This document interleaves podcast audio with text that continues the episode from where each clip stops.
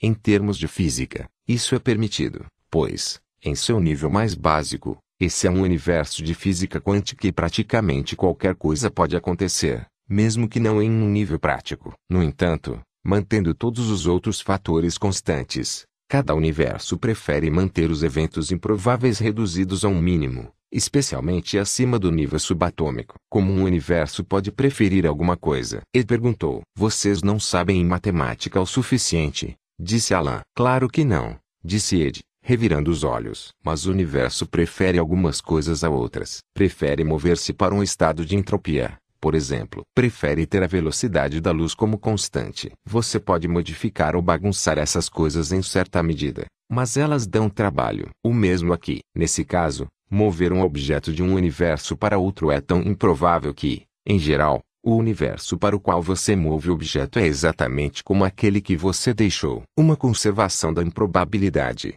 Poderíamos dizer. Mas como você explica que nos movemos de um lugar para o outro? Perguntei. Como saímos de um ponto no espaço em um universo para um ponto inteiramente diferente no espaço em outro? Ora, pense. Alan disse. Mover uma nave inteira para outro universo é a parte incrivelmente improvável. Do ponto de vista do universo, onde ela vai aparecer naquele novo universo é, na verdade, muito trivial. É por isso que digo que a palavra propulsor é um nome impróprio. Não vamos a lugar nenhum de verdade. Simplesmente chegamos. E o que acontece no universo que acabamos de deixar para trás? Ele perguntou. Outra versão da Modesto de outro universo surge no lugar, com nossas versões alternativas nela. Alan respondeu. Provavelmente, existe uma chance infinitesimal contra essa probabilidade, mas, como regra geral, é o que acontece. Então, Nunca mais voltamos. Perguntei. Voltamos para onde? Alan devolveu a pergunta. Para os universos de onde saímos. Respondi. Não. Bem,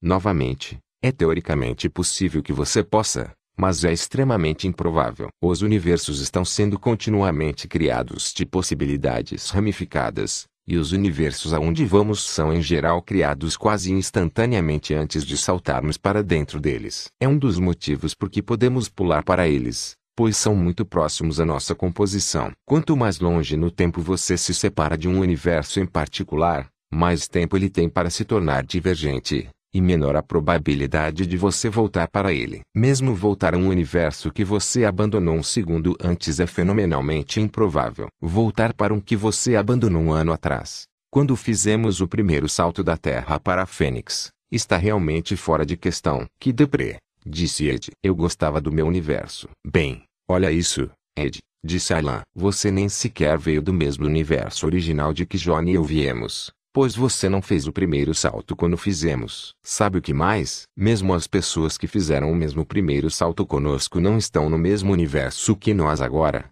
pois elas saltaram para universos diferentes já que estavam em naves diferentes. As versões de nossos velhos amigos que encontrarmos serão versões alternativas. Claro, eles vão parecer os mesmos e agir da mesma forma, pois, exceto pela posição ocasional do elétron aqui e lá, eles são os mesmos. Mas nossos universos originais são completamente diferentes. Então, eu e você somos tudo o que restou do nosso universo, eu disse. Pode apostar que o universo continua a existir, disse Alan. Mas é quase certeza de que somos as únicas duas pessoas dele neste universo. Não sei nem o que pensar disso, comentei. Tente não se preocupar muito com isso, Alan pediu. Do ponto de vista do dia a dia, Todo este pula-pula de universos não importa. Funcionalmente falando, tudo é bem igual. Não importa o universo em que você esteja. Então, por que precisamos de espaçonaves? Perguntou Ed. Bem óbvio. Para chegar aonde você estiver indo assim que você chega a um novo universo.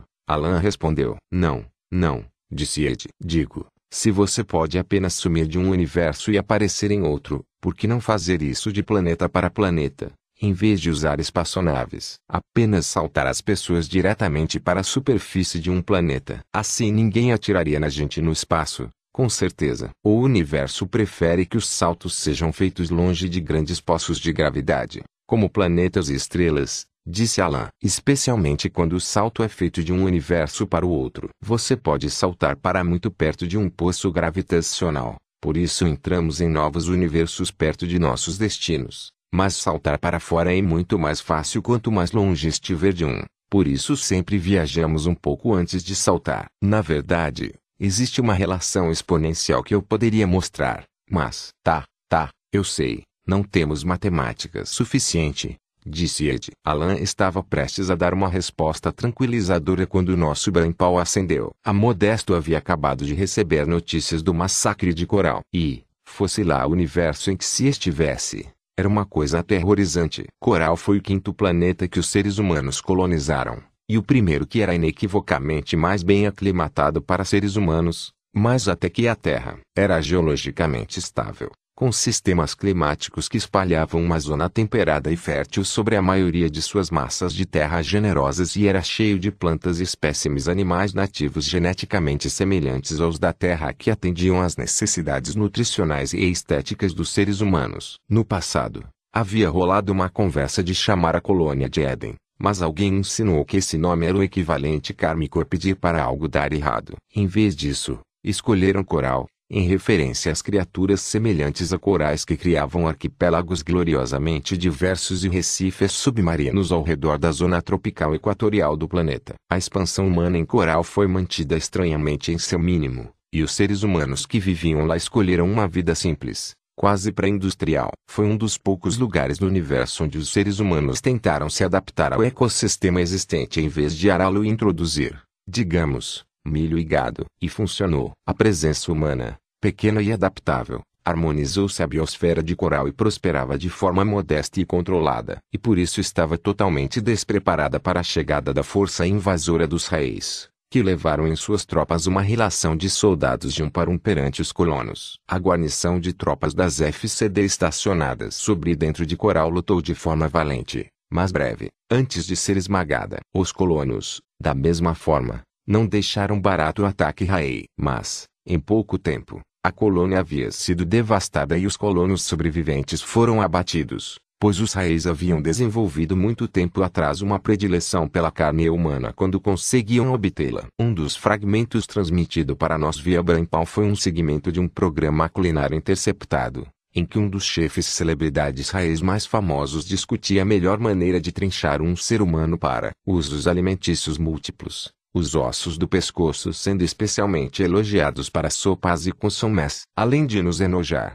o vídeo era prova cabal de que o massacre de Coral fora tão planejado em detalhes que haviam levado até mesmo celebridades raiz de segundo escalão para participar das festividades. Era óbvio que estavam planejando ficar. Os raízes não perderam tempo quanto ao objetivo principal da invasão. Após todos os colonos terem sido mortos, desceram com as plataformas para começar a exploração de minérios das ilhas de coral. Os raízes haviam tentado negociar previamente a exploração de minérios com o governo colonial. Os recifes de coral eram abundantes na terra natal dos raízes. Até uma combinação de poluição industrial e mineração comercial tê-los destruído. O governo colonial recusou dar permissão para a mineração tanto pelo desejo dos colonos de coral de manter o planeta inteiro como pelas tendências antropófagas dos raízes que eram bem conhecidas. Ninguém queria raiz sobrevoando as colônias, buscando seres humanos inocentes para transformar em conserva. A falha do governo colonial foi não reconhecer porque os raízes tinham como prioridade a mineração de coral,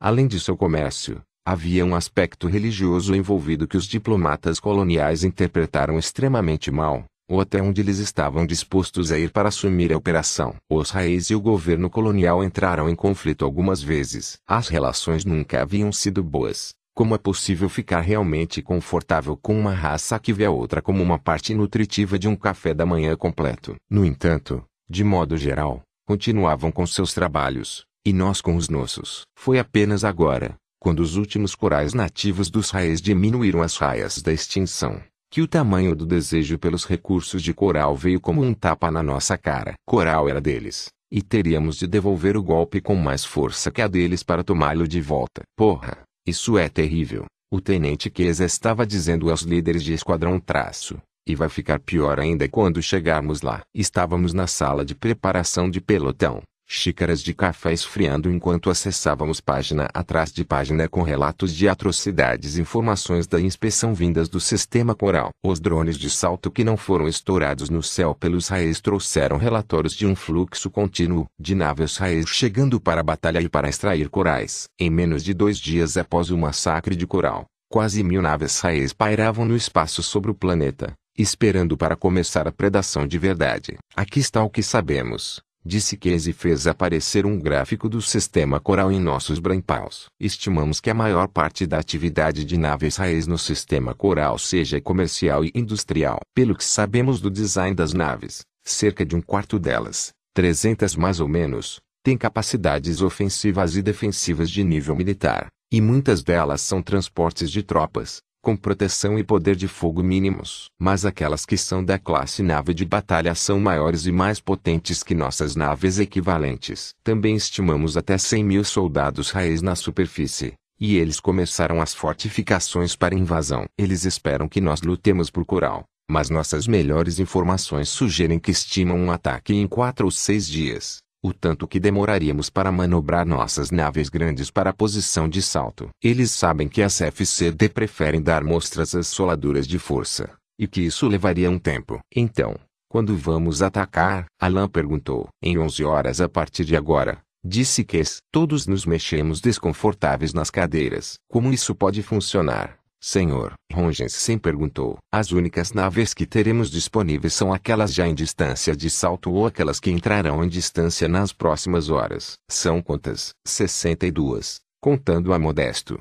Respondeu Case, e nossos brainpaws baixaram a lista de naves disponíveis. Observei por um instante a presença da Ampton Roads na lista. A RGC estavam a bordo dessa nave. Mais seis naves estão acelerando para alcançar a distância de salto mas não poderemos contar com elas quando atacarmos. Meu Deus, Case, disse Ewakigir. É uma média de cinco naves deles contra uma nossa, e dois para um nas forças de solo, supondo que consigamos aterrissar todas. Acho que prefiro nossa tradição de força assoladora. Quando tivermos naves grandes o bastante prontas para atacar, eles estarão prontos para nós. Disse que será muito melhor enviarmos uma força menor enquanto eles estão despreparados e causar o máximo de dano imediatamente. Em quatro dias, teremos uma força maior, 200 naves com poder de fogo. Se fizermos nosso trabalho direito, terão pouco o que fazer com o que restar das forças raiz. E bufou. Não que estaremos por lá para apreciar. Keyes abriu um sorriso amarelo. Que falta de fé. Olha só,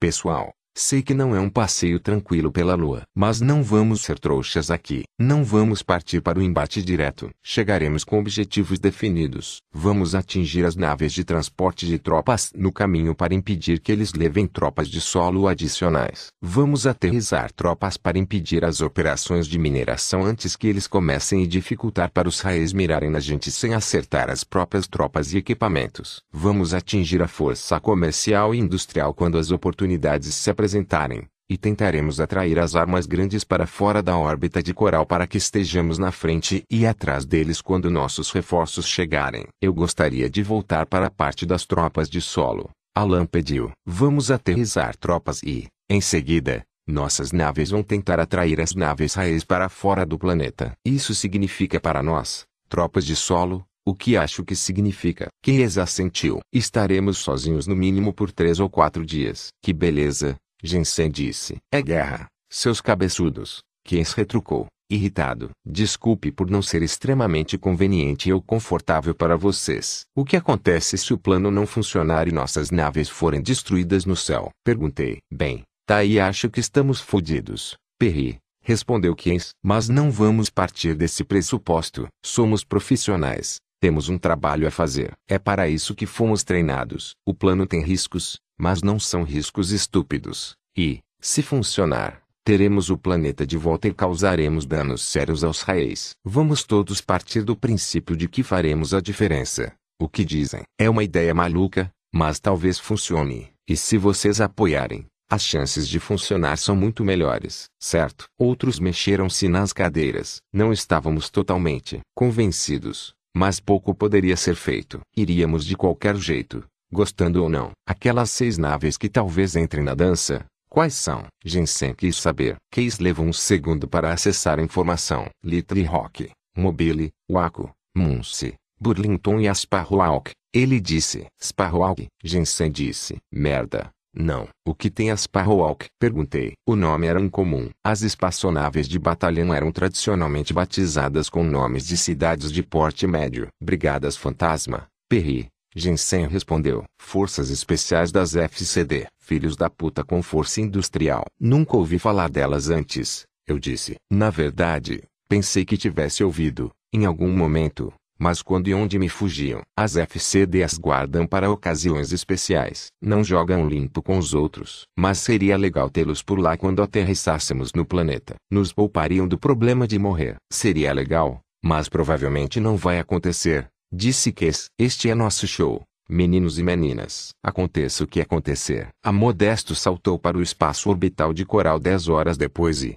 nos primeiros segundos após sua chegada, foi atingida por seis mísseis disparados a uma distância curta por um cruzador Raei. O conjunto de motores de pôr para este bordo foi estilhaçado, fazendo a nave tombar de uma vez de cauda para cima. Meu esquadrão e o de Alan estavam apinhando-os em uma nave de transporte quando os mísseis nos atingiram. A força de mudança inercial repentina da explosão lançou vários soldados para as laterais da nave contudo. No hangar das naves de transporte, os equipamentos e materiais soltos foram lançados para longe atingindo uma das naves, sem atingir a nossa. As naves, presas por eletroímãs, felizmente ficaram no lugar. Ativei o cuzão para verificar a situação da nave. A Modesto havia sido gravemente danificada e o rastreamento ativo pela nave Rae indicava que ela estava se alinhando para outra série de mísseis. Hora de ir, gritei para Fiona e a Tom, nossa piloto. Não tenho a liberação do controle. Ela disse. Em 10 segundos vamos ser atingidos por outra zaraivada de mísseis traço eu retruquei. Essa é sua liberação, porra. Fiona grunhiu. Alan, que também estava ligado ao mainframe da Modesto, gritou lá de trás. Mísseis a caminho. 26 segundos para o impacto. É tempo suficiente para sair? Perguntei a Fiona. Veremos. Ela disse e abriu um canal com as outras naves. Aqui é Fiona e a Tom pilotando o transporte 6. Aviso que realizaremos um procedimento de porta de hangar emergencial em 3 segundos. Boa sorte. Ela se virou para mim. Aperte o cinto. Ela falou e apertou um botão vermelho. As portas do hangar estavam delineadas por uma onda intensa de luz. O estalo das portas estouradas ficou perdido no barulho do ar escapando quando tombaram. Tudo o que não estava preso foi lançado pelo buraco. Além dos destroços, o campo estelar sacudia a ponto de dar enjoo quando a Modesto girou. Fiona alimentou a propulsão dos motores e esperou apenas tempo suficiente para os destroços saírem da frente da porta do hangar antes de cortar as âncoras eletromagnéticas e lançar a nave porta fora. Fiona compensou o giro da Modesto quando partiu, mas foi por pouco. Chegamos a raspar no teto ao sair. Acessei o canal de vídeo do hangar de decolagem. As outras naves estavam partindo às pressas pelas portas do hangar em duas ou três. Cinco conseguiram escapar antes de a segunda saraivada de mísseis atingir a nave, mudando bruscamente a trajetória de giro da Modesto e esmagando várias naves de transporte que já pairavam sobre o piso do hangar. Ao menos uma explodiu, e seus destroços atingiram a câmera deixando-a fora do ar. Interrompa sua conexão de Brainpal com a Modesto, disse Fiona. Traço. Podem usá-la para nos rastrear. Diga isso aos seus esquadrões. Oralmente, fiz o que ela disse. Alan veio até nós. Estamos com alguns feridos leves lá atrás, ele disse, apontando para os nossos soldados traço. Nada a sério. Qual é o plano? Estamos a caminho de Coral, e desliguei os motores disse Fiona. Provavelmente estão em busca de rastros de propulsão e transmissões de Brainpal para mirar os mísseis. Então, enquanto estivermos desligados, talvez nos deixem em paz tempo suficiente até entrarmos na atmosfera. Talvez, Alan perguntou. Se você tiver um plano melhor, sou toda ouvidos, respondeu Fiona. Não tenho a menor ideia do que está acontecendo, disse Alan Traço. Então fico feliz em participar do seu plano. Aliás, que foi aquilo que aconteceu lá atrás. Quis saber Fiona. Eles nos atingiram assim que saímos do salto. Não havia maneira de eles saberem aonde chegaríamos. Talvez tenhamos caído no lugar errado, no momento errado, disse Alan. Não acho. Comentei e apontei para a janela. Olhem. Apontei para a escotilha do cruzador Rae que estava brilhando com mísseis partindo dela. A extremo estibordo, uma cruzador das FCD surgiu de repente. Poucos segundos depois, os mísseis atingiram o costado do cruzador. Caralho, não é possível, disse Fiona. Eles sabem exatamente onde nossas naves vão aparecer, comentou Alan. É uma emboscada. Porra, como estão fazendo isso? Questionou Fiona. O que está acontecendo? Cara, Alan, você é o físico, eu disse. Alan encarou o cruzador das FCD, agora tombando e sendo atingido novamente por outra zaraivada. Não faço ideia, John, tudo isso é novo para mim. Que bosta, disse Fiona. Vamos manter o controle. Já estamos encrencados. Descontrole não vai ajudar em nada, comentei. Se tiver um plano melhor, sou toda ouvidos, repetiu Fiona. Tudo bem acessar meu brainpal se não for para tentar contatar a Modesto? Perguntei. Claro, disse Fiona. Contanto que as transmissões não saiam da nave. Tudo bem. Acessei o Kuzan e visualizei um mapa geográfico de coral. Bem, falei traço. Acho que podemos dizer que o ataque às minas de coral está cancelado por hoje. Não há contingente suficiente entre quem conseguiu sair da Modesto para um ataque realista. E não acho que todos conseguiremos chegar à superfície do planeta juntos. Nem todo piloto será rápido no gatilho como você, Fiona. Fiona assentiu, e eu percebi que ela relaxou um pouco. Elogios sempre são uma boa pedida, especialmente em momentos de crise. Tudo bem, vejam o plano. Falei e transmiti o mapa para Fiona e Alan. As forças raízes estão concentradas nos recifes de coral e nas cidades coloniais, aqui nesta costa. Então, vamos para cá. Apontei para o maior continente no meio de coral traço. Nos escondemos nesta cadeia de montanhas e esperamos a segunda onda. Se ela vier, Alan disse. Um drone de salto deve voltar para Fênix. Eles serão informados que os Raes sabem que estão vindo. Com essa informação, talvez nem venham. Ah, eles vão vir, afirmei. Talvez não venham na hora que a gente quer. Só isso. Temos que estar prontos e esperar por eles. A boa notícia é que coral é própria para seres humanos. Podemos comer o que precisarmos de lá. Não estou muito afim de colonizar, disse Alan. Não é a permanente. Respondi. E é melhor que a outra opção. Tem razão. Alan aqueceu. Virei para Fiona. O que você precisa para chegarmos inteiros até onde precisamos ir? De uma oração. Ela respondeu. Estamos tranquilos agora, porque parecemos lixo flutuante. Mas qualquer coisa que atinja a atmosfera e seja maior que um ser humano vai ser rastreado pelas forças raiz. Assim que começarmos a manobrar, eles vão notar nossa presença. Quanto tempo podemos ficar aqui? Perguntei. Não muito, disse Fiona. Sem comida, sem água, mesmo com nosso corpo novo e melhorado. Há dezenas de nós aqui dentro e precisaremos de ar puro bem rápido. Após atingirmos a atmosfera, em quanto tempo você precisará começar a manobrar? Perguntei. Logo, ela disse: Se começarmos a tombar, não recupero mais o controle. Vamos apenas cair até morrer. Faça o que puder, eu disse. Ela sentiu. Tudo bem, Alan. Hora de avisar as tropas sobre a mudança de planos. Vamos lá. Disse Fiona e acionou os propulsores. A força de aceleração prendeu-me para trás no assento do copiloto. Não estávamos mais caindo até a superfície de coral. Estávamos mirando a nave diretamente para ela. Lá vem o tranco disse Fiona quando mergulhamos na atmosfera. A nave barulhou como uma maraca. O painel de instrumentação soltou um ping. Varredura ativa, eu disse. Estamos sendo rastreados. Entendido, Fiona falou, inclinando. Temos umas nuvens altas chegando em poucos segundos. Ela comentou. Talvez ajudem a confundi-los. Costumam confundir? Perguntei. Não, ela respondeu e mergulhou nelas. Saímos vários quilômetros a leste e ouvimos novamente o ping. Rastreados ainda, comentei. Aeronave a 350 quilômetros e se aproximando. Irei o mais próximo do chão que eu puder antes que eles fiquem sobre nós. Ela disse: Não podemos ultrapassá-los ou vencê-los no tiro. O melhor que podemos fazer é chegar perto do chão e esperar que alguns dos mísseis atinjam as copas das árvores, e não nós. Não é muito animador. Eu disse. Não estou trabalhando com a animação hoje. Disse Fiona. Segure firme. Demos um mergulho de revirar o estômago. A aeronave Raia estava sobre nós naquele momento. Misses, eu disse. Fiona inclinou para o lado e nos tombou na direção do solo. Um dos mísseis passou por cima e se afastou. O outro se chocou contra o topo de uma colina quando demos uma guinada para cima. Ótimo. Eu disse e quase arranquei um pedaço da língua quando um terceiro míssil explodiu bem atrás de nós deixando a nave fora de controle. Um quarto míssil foi detonado e pedaços do projétil abriram a lateral da nave. Em meio ao rugido do ar, conseguimos ouvir alguns dos meus soldados gritando. Descendo, disse Fiona e se esforçou para aprumar a nave. Estávamos rumando na direção de um pequeno lago a uma velocidade incrível. Vamos bater na água e estourar.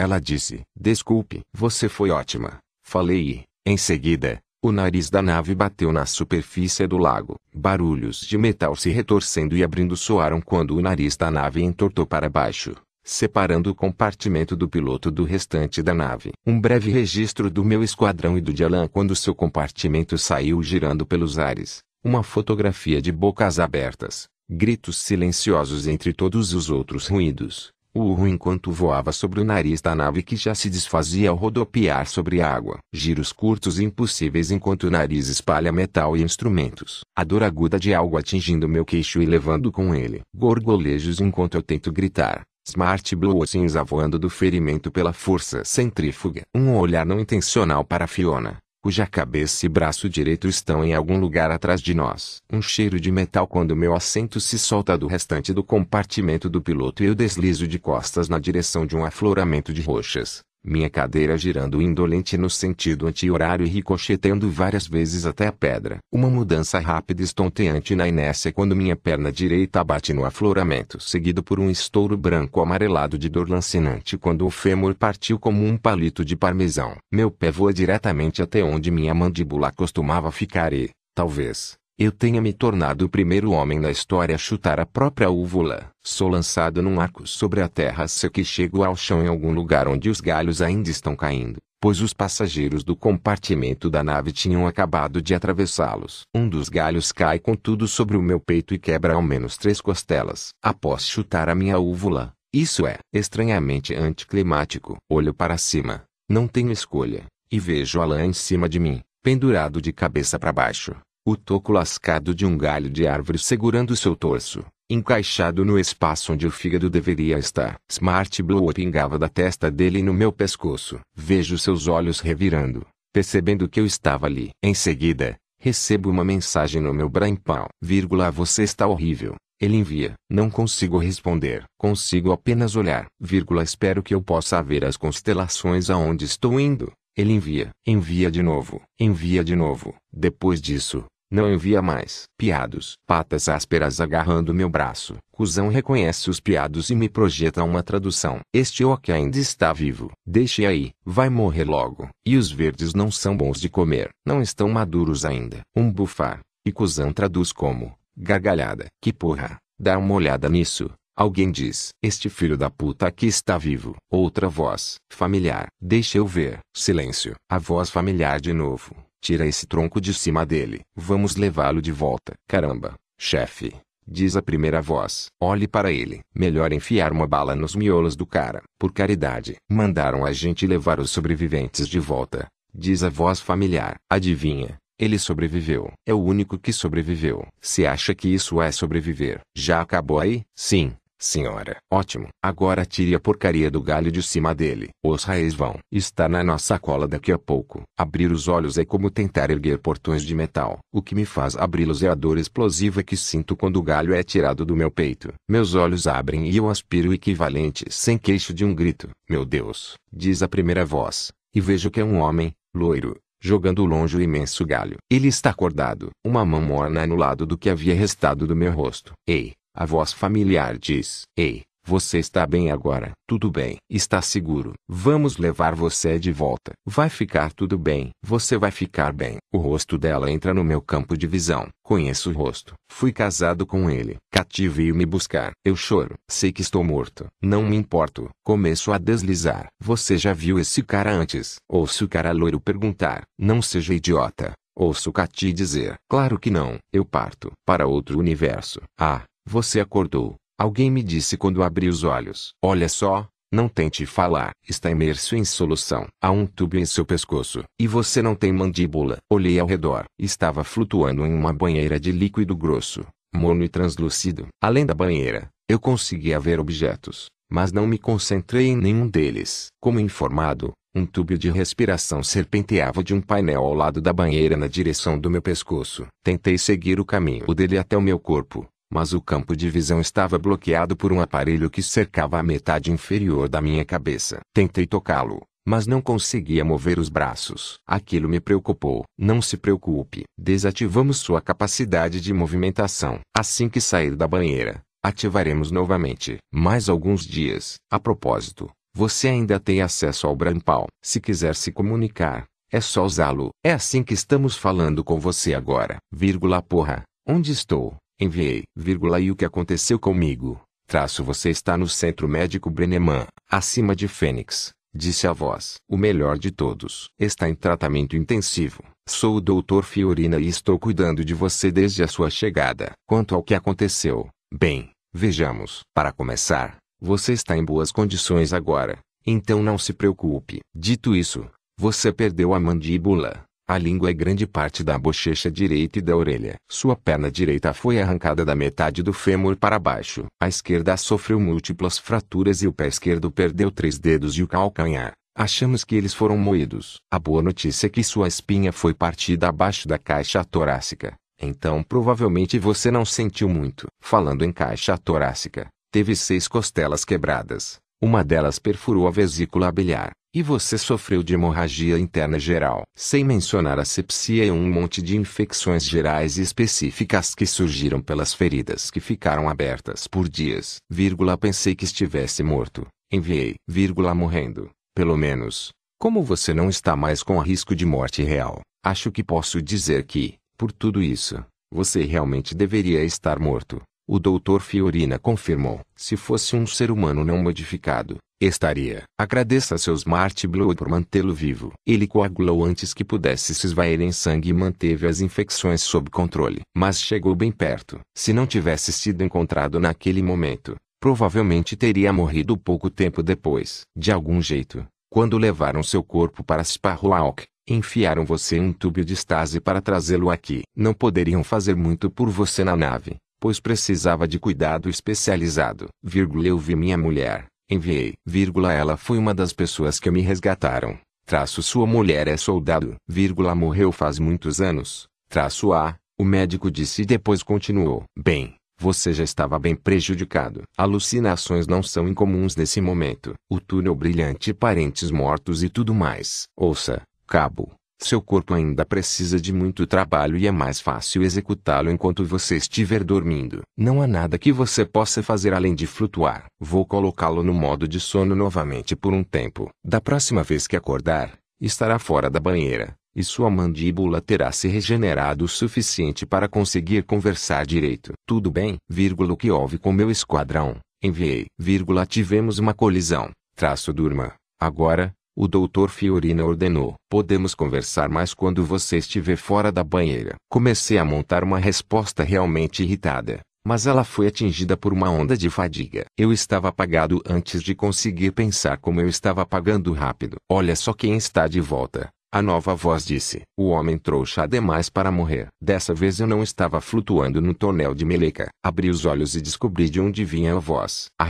Eu disse o melhor que pude com a mandíbula imobilizada. Eu mesmo, ele respondeu, curvando-se levemente. Desculpe, não posso levantar, murmurei. Estou um pouco moído. Um pouco moído? Harry perguntou, revirando os olhos. Puta que pariu. Você chegou aqui quase pela metade. John, sei muito bem disso. Eu vi quando tiraram sua carcaça de coral. Quando disseram que você ainda estava vivo, meu queixo caiu. Engraçadinho, eu disse. Desculpe, não quis fazer piada. Mas você estava quase irreconhecível. John, um amontoado de carne. Não me leve a mal, mas eu rezei para que você morresse. Não podia imaginar que eles conseguiriam remontar você desse jeito. Fico feliz em decepcioná-lo. Fico feliz pela decepção, ele comentou. E então outra pessoa entrou no quarto. Jesse. Eu cumprimentei. Jesse se aproximou da cama e me deu um beijinho na bochecha. Bem-vindo à terra dos vivos, John. Ela falou e se afastou. Olha, estamos juntos de novo. Os três mosqueteiros. Dois mosqueteiros e meio, você quer dizer. Eu retruquei. Não seja mórbido, disse Jesse. O doutor Fiorina diz que você vai se recuperar por completo. Sua mandíbula deve estar regenerada amanhã, e a perna vai estar de volta alguns dias depois disso. Vai estar saltando por aí bem rápido. Estendi a mão e toquei a perna direita. Estava tudo lá. Ou ao menos foi o que senti. Puxei o lençol para olhar melhor e lá estava. Minha perna, mais ou menos. Bem abaixo do joelho, havia uma marca verde. Da marca para cima minha perna parecia a mesma. Abaixo dela, parecia uma prótese. Eu sabia o que estava acontecendo. Alguém do meu esquadrão teve a perna estourada em batalha e a recriaram da mesma forma. Eles grudaram um membro falso rico em nutrientes no ponto da amputação. Depois injetaram um fluxo de nanorobôs na área de fusão. Usando nosso DNA como parâmetro, os nanorobôs converteram os nutrientes e a matéria-prima do membro falso em carne e osso, conectando os músculos, nervos e vasos sanguíneos já existentes e assim por diante. O anel de nanorobôs movia-se lentamente para o membro falso até ele se converter em tecidos ósseos e musculares. Assim que terminavam, migravam pela corrente sanguínea até os intestinos para serem cagados. Não era muito delicado, mas uma boa solução. Não havia cirurgia, nem espera para criar partes clonadas, nem membros artificiais desajeitados ligados ao corpo. E levava apenas algumas semanas, dependendo do tamanho da amputação, para ter o membro de volta. Foi assim que refizeram minha mandíbula e, provavelmente, o calcanhar e os dedos do meu pé esquerdo, que estavam todos presentes e conferidos. Há quanto tempo estou aqui? Perguntei. Neste quarto faz um dia, respondeu Jesse. Antes disso, ficou na banheira há cerca de uma semana. Passamos dias até chegar aqui. O tempo que você ficou em estase. Você sabia disso? Harry perguntou. Eu assenti. E poucos dias antes você foi encontrado em coral. Então, você está mais ou menos duas semanas fora do ar. Olhei para ambos. Fiquei contente em ver vocês dois. Eu disse. Desculpe a pergunta. Mas por que vocês estão aqui? Por que não estão na Ampton Roads? Ampton Roads foi destruída, John, disse Jesse. Eles nos atacaram bem no momento em que chegamos do nosso salto. Nossa nave de transporte quase não conseguiu sair do hangar e os motores foram danificados quando saiu. Fomos os únicos que sobraram. Ficamos à deriva por quase um dia e meio antes de Asparrowalk nos encontrar. Chegamos perto da asfixia. Eu me lembrei de ver uma nave raia acertar um cruzador que chegava de um salto. Imaginei se era Ampton Roads. O que aconteceu com a Modesto? Vocês sabem. Jesse e olharam-se. A Modesto foi detonada também. Harry acabou dizendo, John, todas foram derrubadas. Foi um massacre. Eles não podem ter derrubado todas. Vocês disseram que foram salvos pela Sparrowhawk. E eles também foram me pegar. A Sparrowhawk veio mais tarde, depois da primeira onda. Disse Harry. Ela saltou longe do planeta. O que quer que os raios usaram para detectar nossas naves não a encontrou, embora eles a tenham alcançado depois que parou. Sobre o lugar onde vocês caíram. Quantos sobreviventes? Perguntei. Você foi o único da Modesto. Disse Jesse. As outras naves escaparam. Falei. Foram derrubadas, confirmou Jesse. Os raios derrubaram tudo que fosse maior que um cesto de pão. O único motivo pelo qual nossa nave sobreviveu foi que nossos motores já estavam quebrados. Provavelmente não queriam desperdiçar mísseis. Quantos sobreviventes no total? Perguntei. Não pode ser apenas eu e sua nave. Jesse e Harry ficaram mudos. Caralho, não pode ser, eu disse. Foi uma emboscada. John, Harry retrucou. Cada nave que saltava era atingida quase imediatamente no espaço de coral. Não sabemos como fizeram isso, mas fizeram, e seguiram varrendo toda a nave de transporte que puderam encontrar. É por isso que a Sparrowhawk arriscou nossa vida para encontrar você. Porque, além de nós, você é o único sobrevivente. Sua nave foi a única que conseguiu entrar no planeta. Descobriram você seguindo o feixe de luz da nave. Seu piloto acionou o feixe de luz antes do acidente. Lembrei-me de Fiona e de Alan. Quantos perdemos? Perguntei. 62 cruzadores com força de batalhão e tripulações lotadas. Traço G se informou. 92 mil pessoas. Mais ou menos. Estou passando mal. Avisei. Isso foi o que você chamaria de boa merda no ventilador à moda antiga? Disse Harry. Sem dúvida nenhuma. Então, é por isso que ainda estamos aqui. Não tem para onde a gente ir. Bem, isso eles não param de nos interrogar, disse Jesse. Como se a gente soubesse de alguma coisa. Já estávamos na nave quando fomos atingidos. Estão morrendo de ansiedade para você se recuperar e falar. Harry me disse. Desconfio que você vai receber a visita dos investigadores das FCD logo. Logo. Como eles são? Perguntei. Mal-humorados, respondeu Harry. Perdoe-nos se não estamos para piadas, Cabo Pierre, disse o tenente-coronel Newman. Quando se perdem 60 naves e 100 mil homens, é normal ficar num estado de espírito sério. Tudo o que eu disse foi quebrado quando Neumann perguntou como eu estava. Pensei que um reconhecimento levemente irônico da minha condição física não estaria totalmente fora de questão. Acho que estava errado. Desculpe, eu disse. Embora eu não estivesse brincando. Como os senhores podem ver,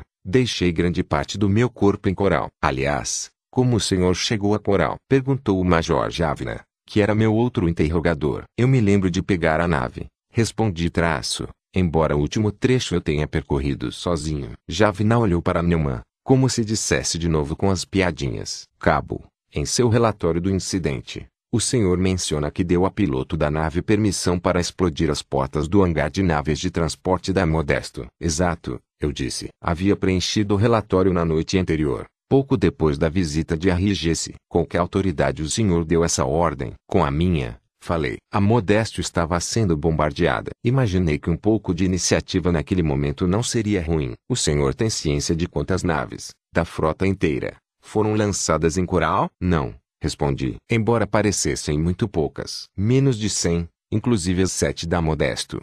Informou Neumann. E o senhor sabe quantas chegaram à superfície de coral? Questionou Javina. Pelo que entendo, apenas a minha chegou tão longe. Eu disse. Isso mesmo. Javina confirmou. E daí? Perguntei. Daí que parece ter sido muita sorte de vocês que o senhor tenha ordenado que as portas fossem estouradas a tempo de sair com sua nave. A tempo de chegar à superfície vivo. Encarei Neumann diretamente. Está desconfiando de mim, senhor? Perguntei. O senhor precisa admitir que é uma cadeia interessante de coincidências. Javina comentou. Porra nenhuma. Eu disse. Dei ordem depois de a Modesto ser atingida. Minha piloto teve treinamento e presença de espírito para nos levar até Coral e perto o bastante do solo para que pudéssemos sobreviver. E, se o senhor se lembrar, eu quase não consegui. A maioria do meu corpo foi ralada sobre uma área do tamanho de Rhode Island. A única sorte foi que me encontraram antes de eu morrer. Tudo mais foi por habilidade ou inteligência minha ou da minha piloto. Desculpe se fomos bem treinados. Senhor, Javina e Neumann olharam-se. Estamos apenas seguindo todas as linhas de investigação.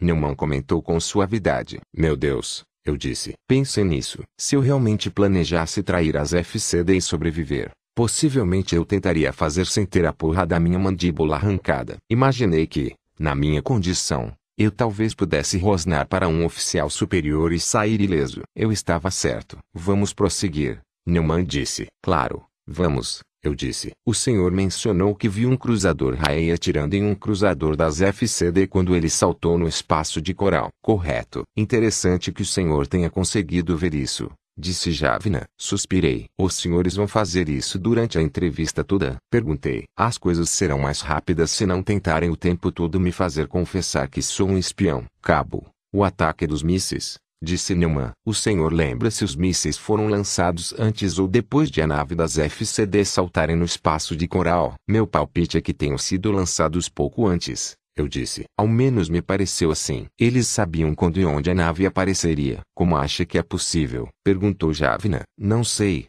Respondi. Não sabia nem como o salto espacial funcionava até um dia antes do ataque. Pelo que sei, não parece haver uma maneira de saber quando uma nave está chegando. Como assim pelo que sei? Neumann quis saber. Alain, outro líder de esquadrão, não quis dizer que era um amigo, porque suspeitava que achariam isso suspeito traço disse que o salto espacial funciona pela transferência da nave para outro universo igual àquele do qual saiu, e que seu aparecimento e desaparecimento são fenomenalmente improváveis. Se esse é o caso, não parece ser possível saber quando e onde uma nave vai aparecer. Ela simplesmente aparece. O que acha que aconteceu lá? Então, perguntou Javina. Como assim? Como o senhor disse, não deveria haver maneira de saber que uma nave está saltando disse Javina. A única maneira de imaginarmos essa emboscada é se alguém tivesse cantado a letra para os reis. De novo isso. Eu falei, olhem, mesmo se acreditássemos na existência de um traidor, como ele faria isso? Mesmo se, de alguma forma, ele conseguisse falar para os reis que uma frota estava chegando, não é possível que pudesse saber onde a nave apareceria no espaço de coral. Os reis estavam nos esperando. Lembram? Eles nos atingiram enquanto estávamos saltando para o espaço de coral. Então, novamente, disse Javina, o que acha que aconteceu lá? Desde ombros. Talvez o salto não seja tão improvável assim como pensávamos. Traço respondi. Não fique tão abalado com o interrogatório, Disse Ri ao me entregar um copo de suco de fruta que ele havia conseguido para mim na cantina do centro médico. Eles vieram com essa de um pouco suspeito que vocês tenham sobrevivido para cima da gente também. Como você reagiu? Caramba, eu concordei com eles. Respondeu Harry. É bem suspeito. O engraçado é que não acho que eles tenham gostado dessa resposta também. Mas, no fim das contas, não dá para julgar os caras. Acabaram de puxar o tapete das colônias. Se não descobrirmos o que aconteceu em Coral, estamos encrencados. Bem, e aí temos uma questão interessante. O que você acha que aconteceu? Sei lá. Talvez o salto não seja tão improvável quanto a gente pensa. A Ridice deu um gole no suco. Engraçado. Foi o que eu disse. Sim, mas foi exatamente o que eu quis dizer comentou Harry. Não tenho conhecimento teórico de física de Alan, que Deus o tenha. Mas todo o modelo teórico que conhecemos do salto deve estar errado em algum ponto. Claro, os raios têm algum jeito de prever, com um grau elevado de precisão, onde nossas naves vão saltar. Como fazem isso? Não acho que alguém poderia ser capaz de fazer isso. Eu respondi, exato, mas eles fazem de qualquer forma. Então, é bem óbvio que nosso modelo de como o salto funciona está errado. A teoria cai por terra quando a observação prova o contrário. A questão agora é o que realmente está acontecendo. Alguma ideia? Perguntei. Algumas. Embora não seja minha área, não tenho matemática para isso. Eu ri. Sabe, Alan disse algo muito parecido com isso para mim. Não faz muito tempo. Harry sorriu e ergueu o copo. Ao Alan, ao Alan e a todos os nossos amigos ausentes. Amém. Disse Harry e bebemos. Harry, você disse que estava lá quando me levaram para Sparrowhawk. Eu estava. Desculpe, mas você estava estragado. Não precisa se desculpar. Você se lembra de alguma coisa sobre o esquadrão que me levou? Um pouco, mas não muito. Eles nos mantiveram isolados do restante da nave a maior parte da viagem. Eu vi você na enfermaria quando o trouxeram. Estavam nos examinando. Havia uma mulher no grupo de resgate. Sim, disse Harry. Alta, cabelos castanhos. É tudo de que me lembro puxando pela memória. Sinceramente, eu estava prestando mais atenção em você do que em quem trouxe você. Eu conhecia você, não eles. Por quê? Harry, uma das pessoas que me resgatou era minha mulher. Eu juro. Pensei que ela estivesse morta. Minha mulher está morta. Mas era ela. Não era a Katy como era quando nos casamos. Era uma soldado das FCD. Pele verde e tudo mais. Harry parecia desconfiado. Provavelmente você estava alucinando. John, sim. Mas se eu estivesse alucinando, porque eu alucinaria com Katy de soldado das FCD. Eu não deveria lembrar de como ela era. Sei lá. Alucinações, por definição, não são reais. Não seguem nossas regras. Não há motivo para você não ter alucinado com sua falecida mulher como uma soldado das FCD. Arri, sei que sou um pouco maluco, mas eu vi minha mulher, eu disse. Posso ter sido retalhado, mas meu cérebro estava funcionando bem. Sei o que vi. Harry ficou em silêncio por um instante. Meu esquadrão ficou de molho alguns dias nas Sparrowhawk, sabe? Ele disse. Ficamos socados em uma sala de recreação sem ter para onde ir e sem nada para fazer. Eles nem deixaram a gente acessar os servidores de entretenimento da nave. Tínhamos de ser escoltados até o quartel-general. Conversávamos sobre a tripulação e os soldados das forças especiais. E pensamos em uma coisa interessante. Nenhum de nós sabia de alguém que houvesse entrado nas forças especiais a partir das fileiras gerais. Por si só, não significa nada. A maioria de nós ainda está nos primeiros anos de serviço. Mas é interessante. Talvez seja necessário estar há bastante tempo em serviço. Comentei. Talvez. Mas talvez haja mais coisa. Até porque chamam os caras de brigadas fantasma. Ele deu mais um gole no suco e deixou o copo sobre meu criado mudo. Acho que vou investigar um pouco. Se eu não voltar, vingue a minha morte. Vou fazer o melhor que puder de acordo com as circunstâncias traço prometi. Faça isso, disse Harry, sorrindo. E veja o que consegue descobrir. Você terá ao menos mais duas sessões de interrogatório. Tente interrogar um pouco também. O que tem a Sparrowhawk? Perguntou o Major Javin em nossa sessão de interrogatório seguinte. Gostaria de mandar uma mensagem para lá. Respondi. Quero agradecer por terem salvado minha vida. Não é necessário. Disse o tenente-coronel Newman. Sei, mas é uma questão de educação, comentei. Quando alguém impede que animais selvagens comam a gente por inteiro, o mínimo que se pode fazer é mandar um recadinho. Na verdade, eu gostaria de enviar uma mensagem diretamente para o pessoal que me encontrou. Como faço isso? Não pode. Respondeu Javina. Por que não? Questionei, fingindo inocência. Asparroalca é uma nave das forças especiais disse Newman. Eles navegam em silêncio. A comunicação entre as naves das forças especiais e o restante da frota é limitada. Bem, isso não parece muito justo. Estou em missão há mais de um ano e nunca tive problemas para enviar mensagens aos meus amigos em outras naves. Imagino que os soldados das forças especiais gostem de ter notícias dos amigos no universo. Newman e Javina trocaram olhares. Estamos saindo do assunto, disse Newman. Tudo o que quero é mandar uma mensagem. Retruquei. Vamos ver o que podemos fazer. Respondeu Javin em um tom que dizia não vamos fazer nada. Suspirei e disse para eles, provavelmente pela vigésima vez, porque dei permissão para explodir as portas do hangar da Modesto. Como está sua mandíbula? Perguntou o doutor Fiorina. Totalmente funcional e pronta para mastigar. respondi. Não que eu não goste de tomar sopa de canudinho, mas fica meio monótono depois de um tempo. Entendo, disse Fiorina. Agora, Vamos dar uma olhada na sua perna. Puxei as cobertas e deixei que ele desse uma olhada. O anel estava na metade da panturrilha. Excelente. Quero que você comece a andar com essa perna. A parte não processada vai aguentar seu peso. E vai ser bom exercitar um pouco a perna. Vou lhe dar uma bengala para usar nos próximos dias. Soube que alguns amigos têm visitado você. Por que não pede para que lhes o levem para almoçar ou algo assim? Não precisa falar duas vezes. Falei e flexionei a perna nova um pouco. Nova em folha. Melhor ainda, disse Fiorina. Fizemos algumas melhorias na estrutura do corpo das FCD desde que você se alistou. Foram incorporadas a perna, e o restante do corpo vai sentir os benefícios também. Não sei por que as FCD não fazem o serviço completo. Eu disse. Por que não substituir meu corpo inteiro por algo totalmente projetado para a guerra? Fiorina ergueu os olhos da prancheta eletrônica de dados. Já tem pele verde olhos de gato e um computador na cabeça. Quão menos humano você quer ser? Boa pergunta. Respondi. É mesmo. Disse o médico. Vou pedir para um enfermeiro trazer a bengala. Ele tocou a prancheta eletrônica para enviar o pedido. Ei, doutor. Eu disse. O senhor tratou mais alguém que veio da Sparrowhawk? Não. Ele respondeu. Olha, cabo. Você já foi um desafio e tanto. Ninguém da tripulação da Sparrowhawk. Fiorina abriu um sorriso amarelo. Ah, não. Eles são das forças especiais. É, digamos que eles têm necessidades especiais, disse Fiorina e, em seguida, o enfermeiro chegou com a minha bengala. Sabe o que é possível encontrar sobre as brigadas fantasma? Digo,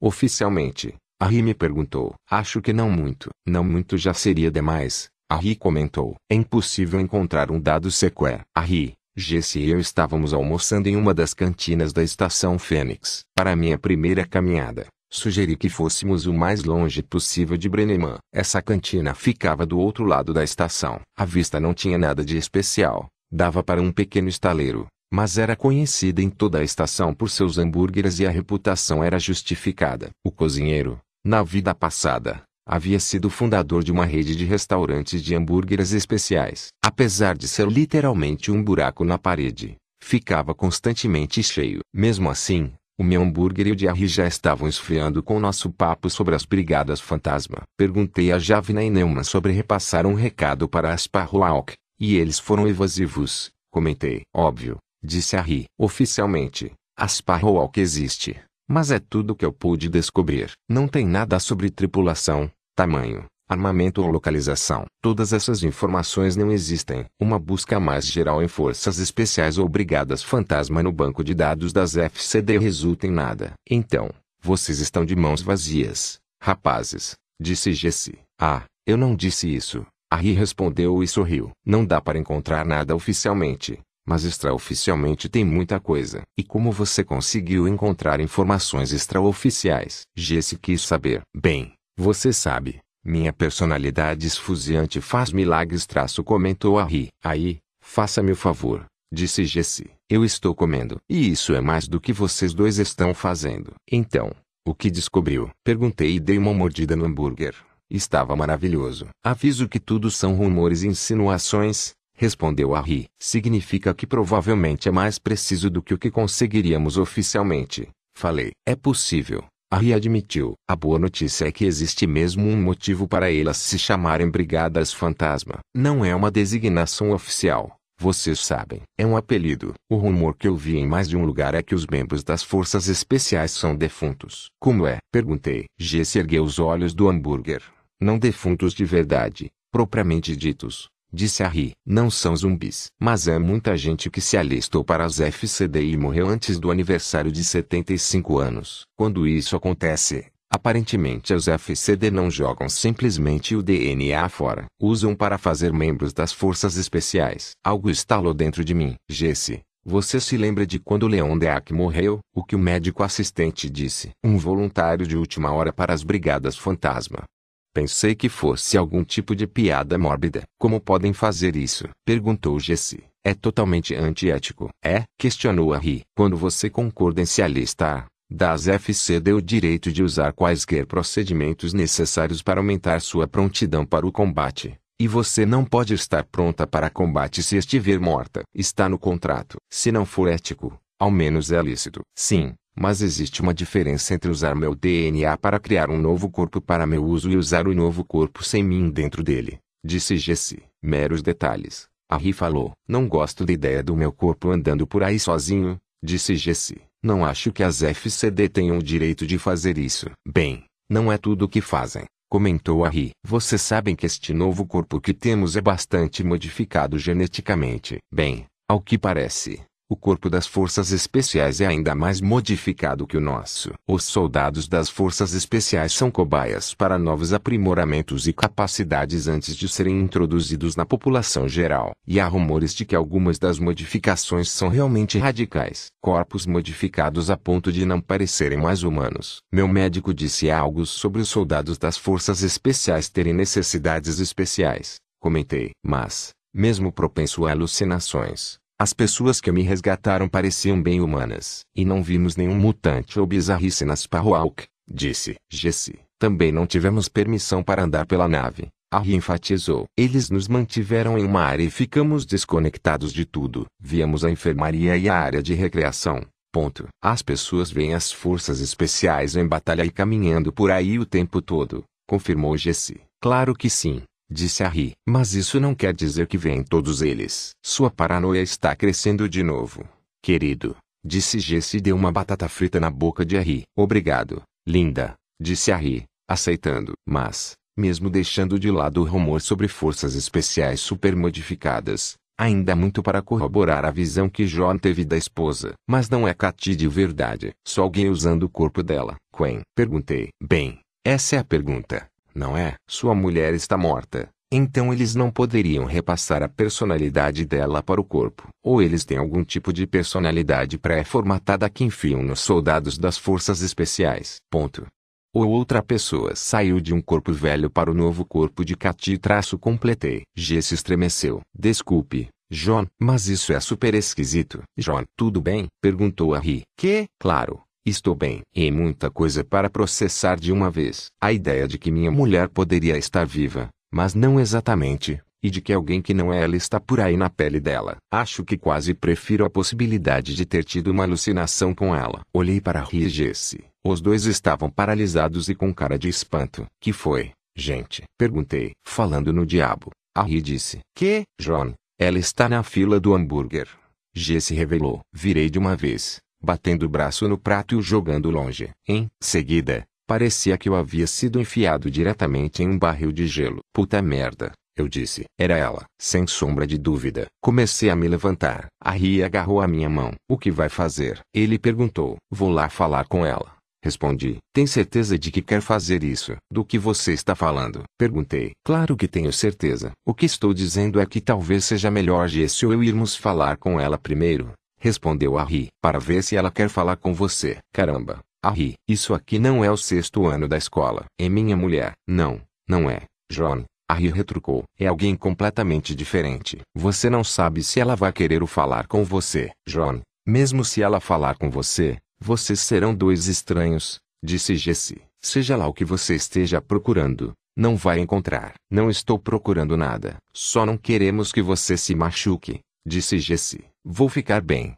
Falei e olhei para os dois. Por favor, me deixe ir. Harry, vou ficar bem. Harry e Jesse olharam-se. Harry soltou minha mão. Obrigado, eu disse. O que vai dizer para ela? Harry quis saber. Vou dizer que agradeço por ter salvado a minha vida. Eu disse e me levantei. Nesse momento, ela e dois companheiros já estavam com seus pedidos e caminhavam para uma mesa pequena bem ao fundo da cantina. Avancei com cuidado até lá. Os três estavam conversando mas pararam quando me aproximei. Ela olhou para trás quando cheguei e se virou quando os companheiros dela olharam para mim. Parei quando olhei bem para o rosto de Katy. Era diferente, claro, além, obviamente, da pele e dos olhos. Estava muito mais jovem do que Katy era. Um rosto como o de Katy meio século antes. Mesmo na época era diferente, mais esguia do que Katy jamais fora mantendo a predisposição geneticamente instalada das FCD para a magreza. O cabelo de Katy sempre fora uma cabeleira quase descontrolada,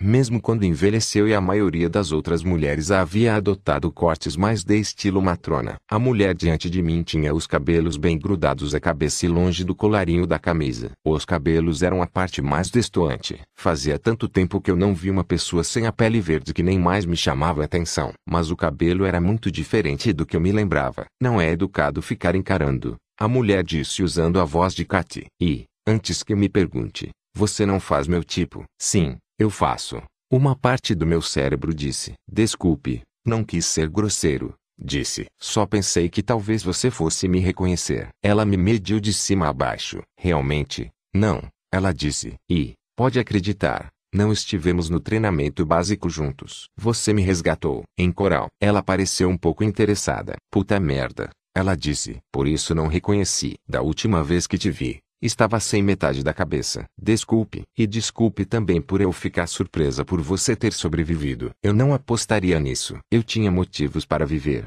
Comentei. É o que parece. Sou John Perry. Disse eu e estendi a mão. Acho que não sei seu nome. Jane Sagan. Disse ela, pegando a minha mão. Segurei um pouco mais do que devia. Ela ficou com uma expressão levemente perplexa quando finalmente soltei. Cabo Perry. Um dos companheiros dela começou a dizer. Tinha aproveitado a oportunidade para acessar informações sobre mim em seu brainpal traço. Estamos com um pouco de pressa para comer. Temos de voltar para a nave em meia hora. Então, se o senhor nos der licença, você me reconhece de algum outro lugar? Perguntei para Jane, interrompendo. Não.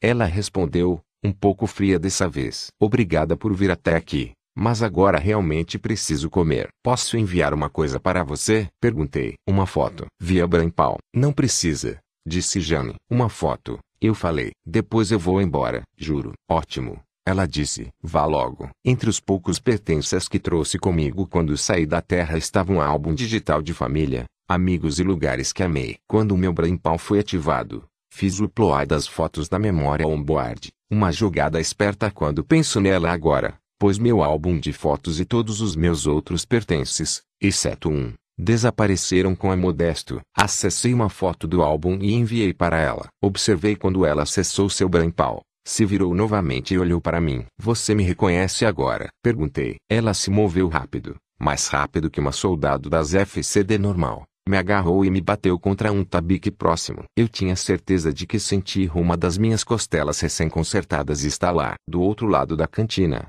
a RG se pularam em pé e se aproximaram. Os companheiros de Jane moveram-se para interceptá-los. Eu tentei respirar. Quem é você? Jane me disse entre dentes traço. E o que você está tentando aprontar? Sou John Perry, eu disse. Ofegante. Não estou tentando aprontar nada. Mentira. Onde conseguiu aquela foto? Ela perguntou em voz baixa, aproximando-se mais. Quem forjou essa foto para você? Ninguém forjou nada para mim, eu disse. Baixo também. Tirei essa foto no meu casamento. É.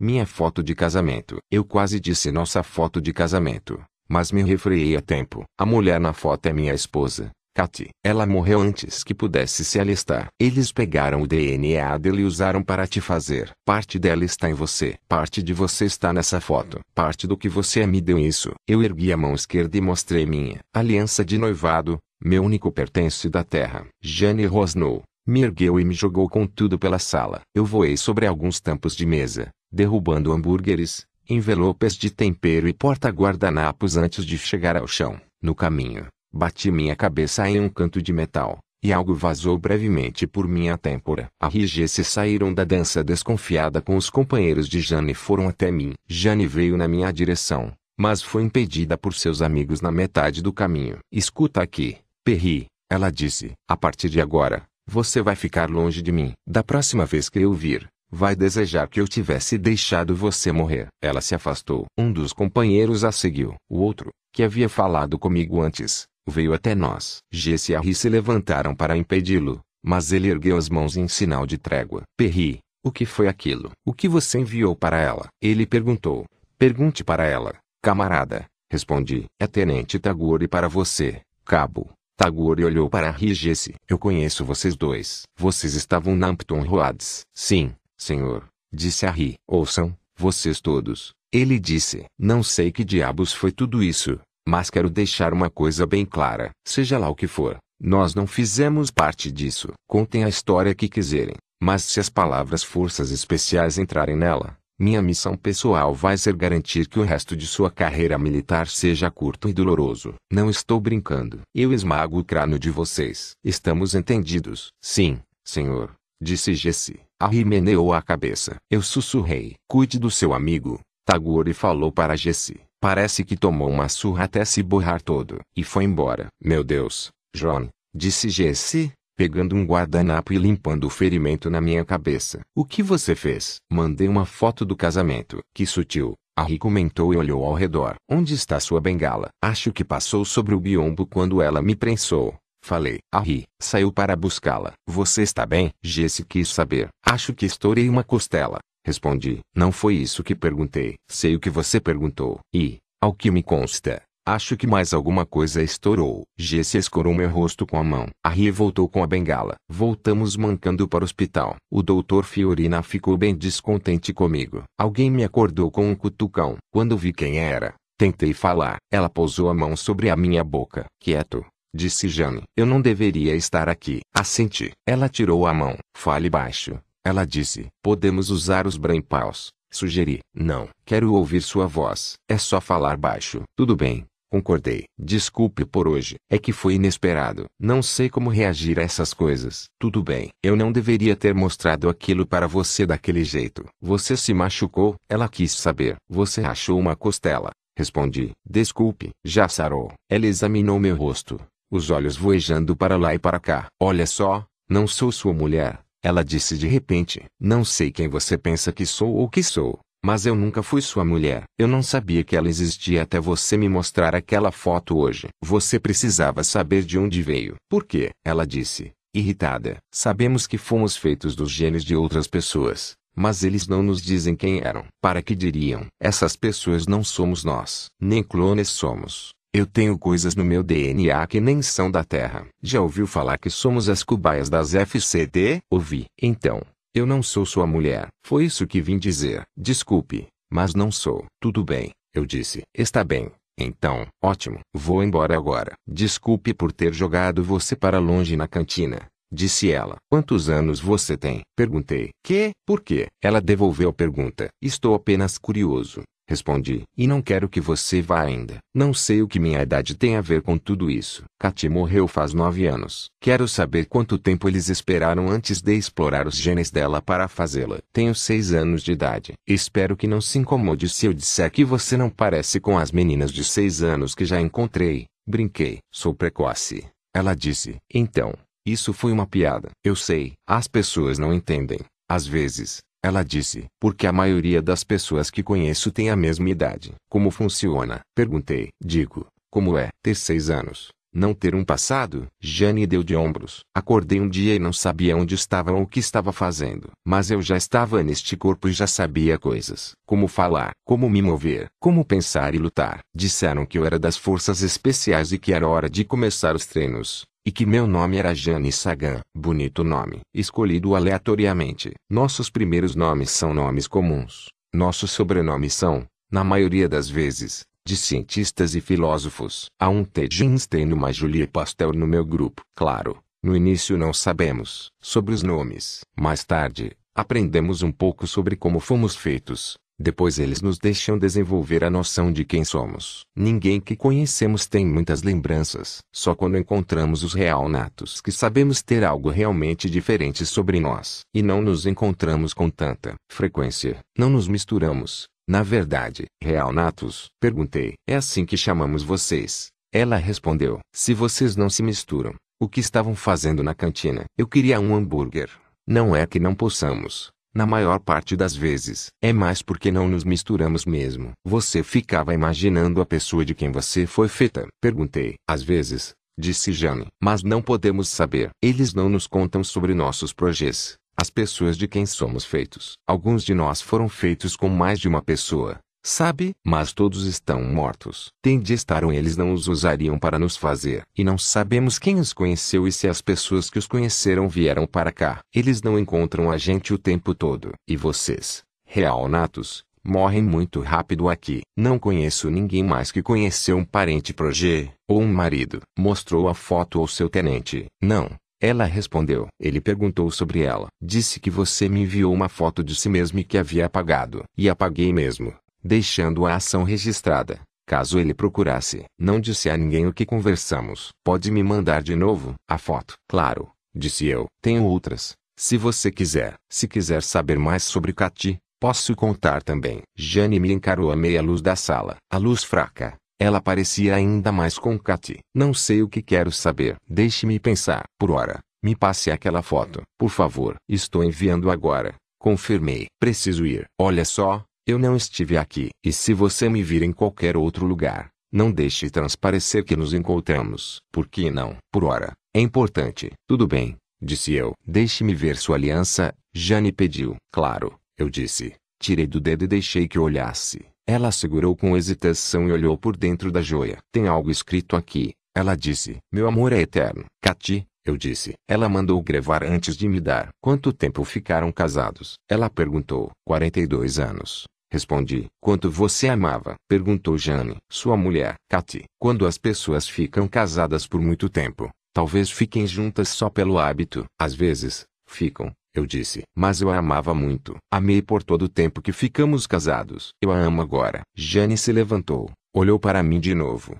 Me devolveu a aliança e saiu sem dizer adeus. Taquions. Disse a Ri quando se aproximou de mim e de Jesse na mesa de café da manhã. Saúde, disse Jesse. Engraçadinha retrucou ele, sentando-se. Taquions podem ser a resposta ao mistério de os raiz saberem que estávamos vindo. Que ótimo, eu disse. Agora, se Jesse e eu ao menos soubéssemos o que são Taquions, ficaríamos muito mais entusiasmados com eles. São partículas subatômicas exóticas, disse Harry. Viajam mais rápido que a luz e voltam no tempo. Até agora, eram apenas uma teoria, porque, afinal, é difícil rastrear algo que seja mais rápido que a luz e volte no tempo. Mas a física da teoria do salto espacial admite a presença de tachyons em qualquer salto. Exatamente como nossa matéria e energia se translada para um universo diferente. Os tachyons do universo de destino viajam de volta para o universo que é deixado para trás. Existe um padrão de tachyons específico que um salto espacial faz em um evento de transladação. Quando se consegue identificar os tachyons que formam aquele padrão,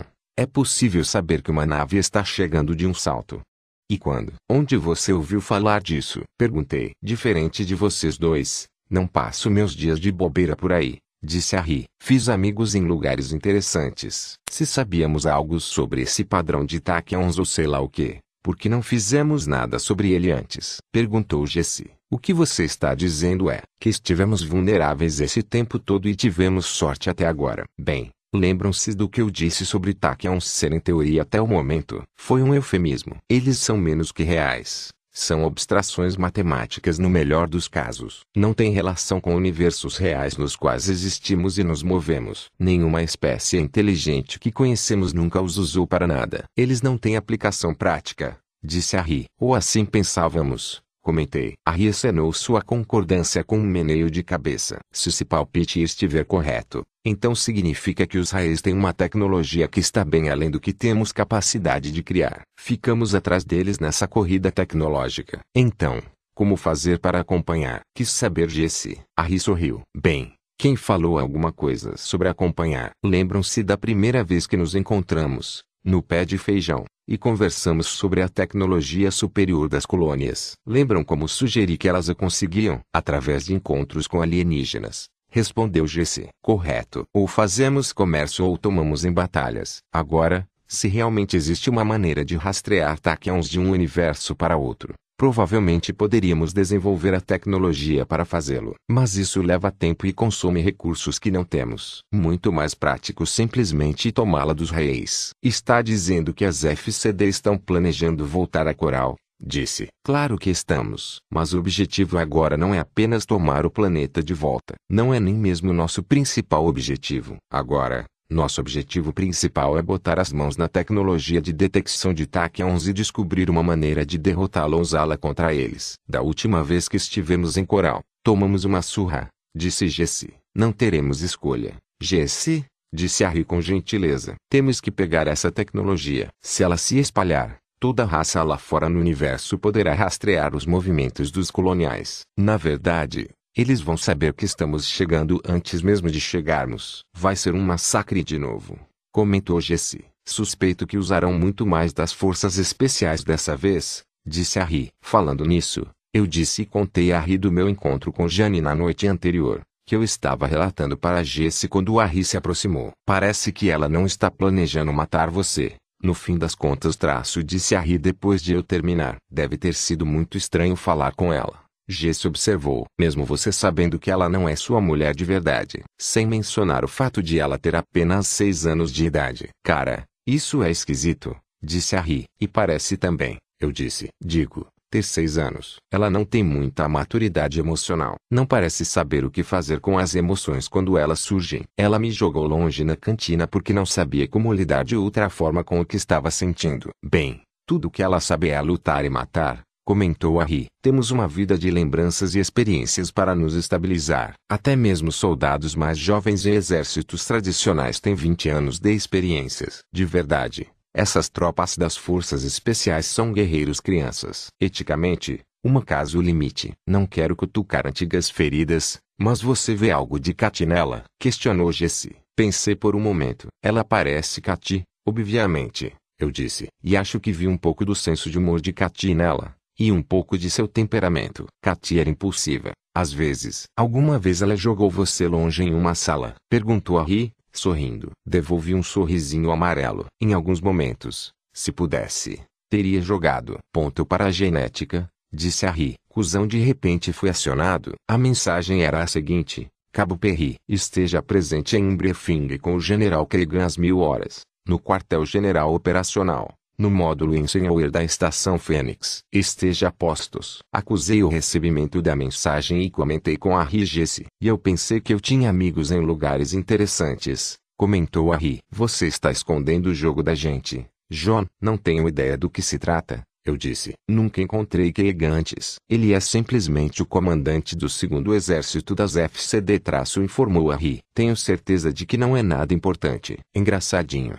Retruquei. São 0915 agora, John, disse Jesse. Melhor você ir. Quer que a gente vá com você até lá? Não. Terminem seu café da manhã. Eu os tranquilizei. Será bom dar uma caminhada. O módulo Eisenhower fica a poucos quilômetros daqui. E minha perna finalmente cresceu. Queria mesmo exercitá-la. O doutor Fiorina estava certo. A nova perna parece melhor que a outra e, no geral, sinto que tenho mais energia. Claro, eu acabei de me recuperar de ferimentos tão graves que foi um milagre eu ter sobrevivido. Qualquer um se sentiria com mais energia depois disso. Não vire, disse Jane no meu ouvido, bem atrás de mim. Eu quase engasguei com um pedaço de rosquinha. Queria que você não ficasse se esgueirando atrás de mim, eu disse, por fim, sem me virar. Desculpe, ela disse. Não é minha intenção incomodá-lo, mas eu não posso falar com você. Olha, sobre o briefing que você vai receber agora. Como sabe, não importa. O que importa é que você vai concordar com o que eles vão pedir. Faça isso, assim você estará seguro no que está por vir. O mais seguro que poderá estar. O que está por vir. Logo você descobrirá. Disse ela. E meus amigos? Perguntei. Arrigesse. Eles estão encrencados. Estamos todos encrencados. Jane respondeu. Não posso fazer nada por eles. Já fiz de tudo para colocar você na jogada. Faça isso. É importante. Senti um toque rápido de uma das mãos do meu braço e percebi que ela desapareceu novamente. Cabo Perry, disse o general Kiegan, respondendo à minha saudação. Descansar. Fui escoltado até uma sala de conferência com mais patentes altas nela do que uma parada do exército. Eu era, sem dúvida, a menor hierarquia da sala. O mais baixo além de mim, pelo que havia percebido, era o tenente-coronel Neumann, meu estimado interrogador. Fiquei um pouco constrangido. Você parece um pouco perdido, filho. O general Keegan me disse. Sua aparência, como a de todos na sala, e como a de todos soldado das FCD, era de alguém com menos de 30 anos. Eu me sinto um pouco perdido, senhor. Admiti. Bem, é compreensível. Por favor, sente-se. Ele apontou para uma cadeira vazia à mesa na qual me sentei. Ouvi falar muito do senhor. Perri. Sim, senhor, falei, tentando não olhar para Neumann. Não parece entusiasmado com isso, cabo. Ele disse. Não estou tentando ser notado, senhor. Apenas tento fazer minha parte. Seja como for, o senhor foi notado, disse Keegan. Uma centena de naves conseguiram ser lançadas sobre coral, mas a sua foi a única que chegou à superfície. Em grande parte por suas ordens de estourar as portas do hangar e dar o fora de lá. Ele apontou o dedão para Neumann. O Neumann aqui estava me contando sobre isso. Ele acha que deveríamos lhe dar uma medalha por isso. Se Keegan tivesse dito Neumann acha que você deveria estrelar a apresentação anual de balé do exército com Lago dos Cisnes. Eu ficaria menos surpreso. Keegan percebeu a expressão no meu rosto e abriu um sorrisinho. Sim, eu sei o que está pensando. Neumann tem a melhor cara de fingido do ramo e por isso está no posto que ocupa. Bem,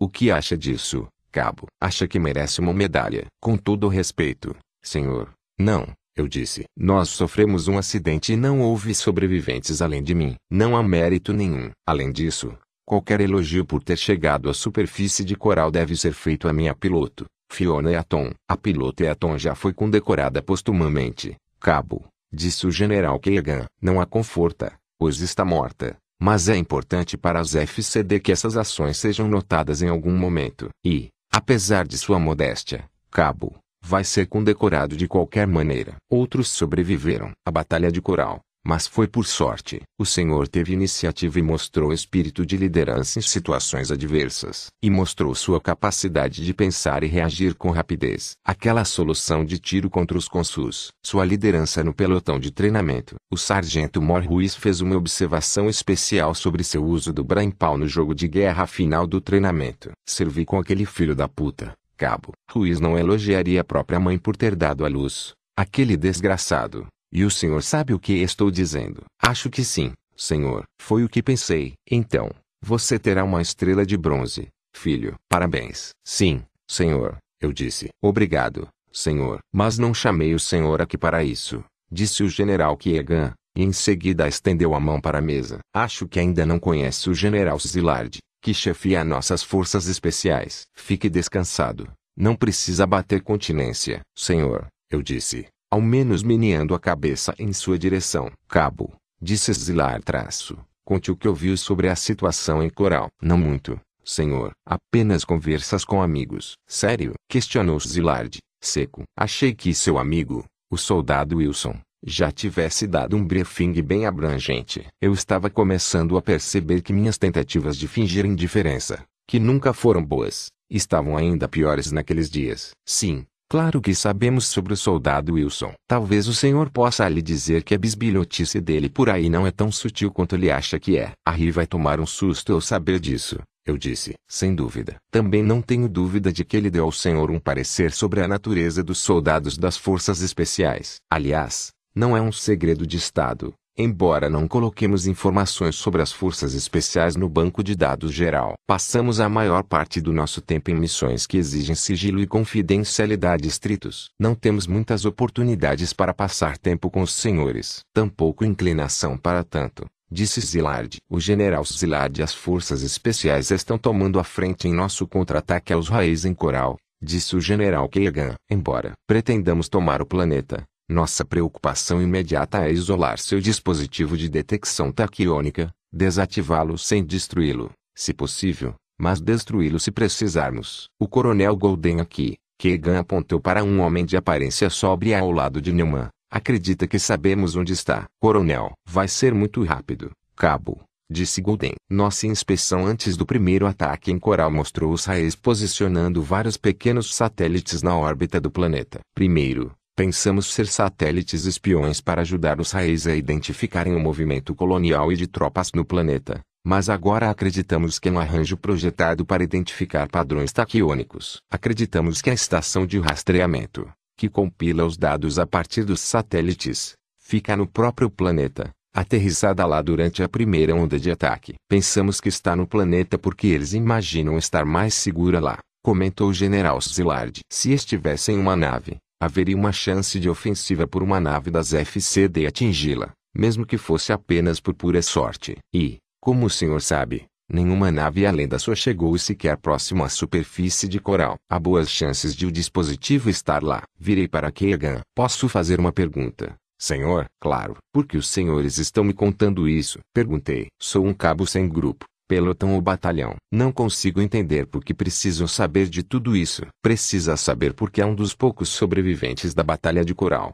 e o único que sobreviveu por algo mais que um acaso, disse Keegan. O general Szilard e seu pessoal acreditam, E eu concordo que o contra-ataque terá uma possibilidade maior de sucesso se alguém que o esteve lá no primeiro ataque aconselhar e observar o segundo. Ou seja, o Senhor. Com todo o respeito, Senhor, minha participação foi mínima e desastrosa. Menos desastrosa do que a de quase todos os outros, confirmou Keegan. Cabo, não vou mentir para o senhor. Preferia que tivéssemos outra pessoa nesta posição. No entanto, dada a nossa condição, não temos. Mesmo que a quantidade de informações e serviços que o senhor puder prestar seja mínima, é melhor que nada. Além disso, o senhor mostrou capacidade de improvisar e agir com rapidez em situações de combate. Terá sua utilidade. O que vou fazer? Perguntei. Keegan olhou para Zillard. Vai ficar a bordo da Sparrowhawk disse Zillard. São as forças especiais com mais experiência nesse tipo de situação. Seu trabalho será informar a equipe sênior das Sparrowhawks sobre sua experiência em coral, observar e agir como elo entre as forças regulares das FCD e as forças especiais. Caso seja necessário, vou entrar em combate. Lancei nova pergunta. O senhor será um supranumerário, Respondeu Zillard. Muito provavelmente não participará da missão real. Entenda que essa missão é extremamente incomum disse Keegan. Como questão prática, devido às diferenças em missão e pessoal, os soldados regulares das FCD e os das forças especiais quase nunca se misturam. Mesmo em batalhas em que as duas forças estão juntas contra um único inimigo, elas tendem a lutar separadamente e em papéis mutuamente exclusivos. Entendo. Eu disse. Entendia mais do que eles imaginavam. Jane estava a bordo da Sparrowhawk. Como se entrasse na sequência da minha linha de pensamento. Zilar tomou a palavra. Cabo, soube que o senhor teve um incidente com uma pessoa do meu grupo que está a bordo da Sparrowhawk. Preciso ter certeza de que não haverá outros incidentes como aquele. Sim, senhor, eu disse. O incidente foi um mal entendido, um caso de identidade equivocada. Não acontecerá novamente. Zilar meneou a cabeça para Keegan. Muito bem, disse Keegan. Cabo, dada sua nova posição, acredito que sua patente está aquém de sua tarefa. Assim, será promovido a tenente, com entrada em vigor imediato, e o senhor se apresentará ao Major Crick, comandante da Sparrowhawk, às 1500. Deve ser tempo suficiente para você arrumar suas coisas e se despedir. Alguma pergunta? Não, senhor, respondi. Mas tenho um pedido. Não é uma coisa usual. Disse Keegan após eu ter terminado minha solicitação. Em outras circunstâncias, em ambos os casos, eu diria não. Entendo, senhor. No entanto, vai ser providenciado e talvez tenha algum bom resultado. Muito bem, tenente. Dispensado. A RG se me encontraram assim que puderam depois de eu ter enviado uma mensagem para os dois. Contei sobre minha missão e a promoção. Acha que Jane tramou tudo isso? Disse a Ri. Eu sei que tramou. Confirmei. Ela me disse que havia tramado. Da forma como aconteceu, Talvez eu possa mesmo me provar útil de algum jeito. Mas tenho certeza de que ela botou a ideia na cabeça de alguém. Vou embora em algumas horas. Estamos nos separando de novo.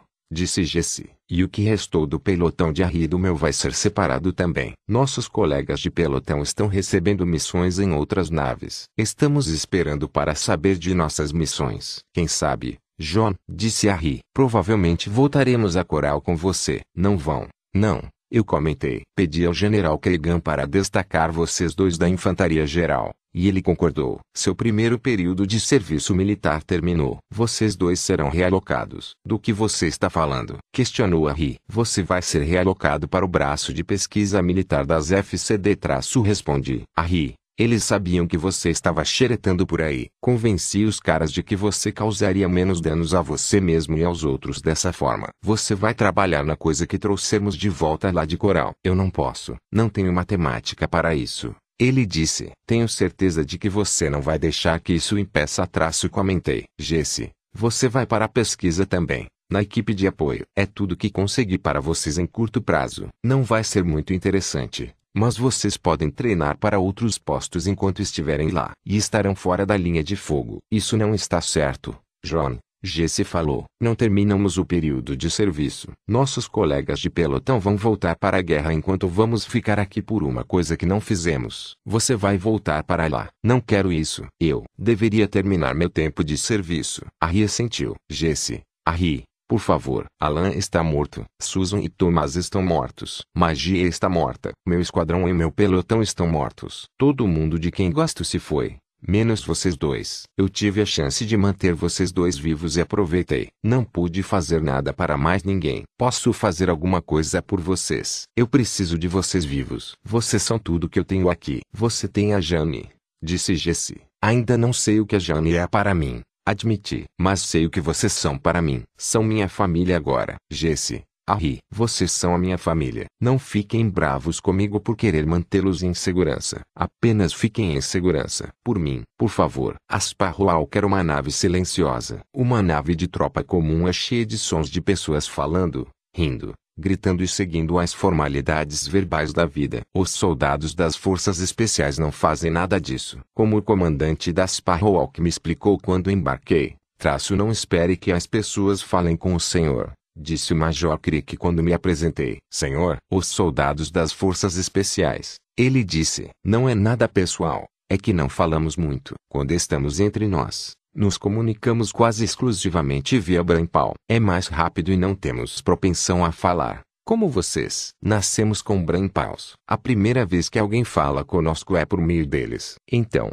é a maneira pela qual conversamos a maior parte do tempo. Não fique ofendido. De qualquer forma, ordenei que as tropas falassem com o senhor se precisarem se fazer entender. Não é necessário, senhor, eu disse. Posso usar meu brainpal. O senhor não conseguiria acompanhar comentou o Major Crick. Seu cérebro é programado para se comunicar em uma velocidade e o nosso, em outra. Falar com o real nato é como falar na metade da velocidade. Se você falar com qualquer um de nós por um bom tempo, talvez perceba que parecemos bruscos e secos. É um efeito colateral de sentirmos como se estivéssemos falando com uma criança lenta. Desculpe, sem problemas, senhor. O senhor parece bem comunicativo. Sim, como comandante, Passo muito tempo com o pessoal de fora das forças especiais, disse Crick. Também sou mais velho que a maior parte das minhas tropas. Consegui algum traquejo social. Quantos anos o senhor tem? Vou fazer 14 na próxima semana. Ele respondeu. Agora,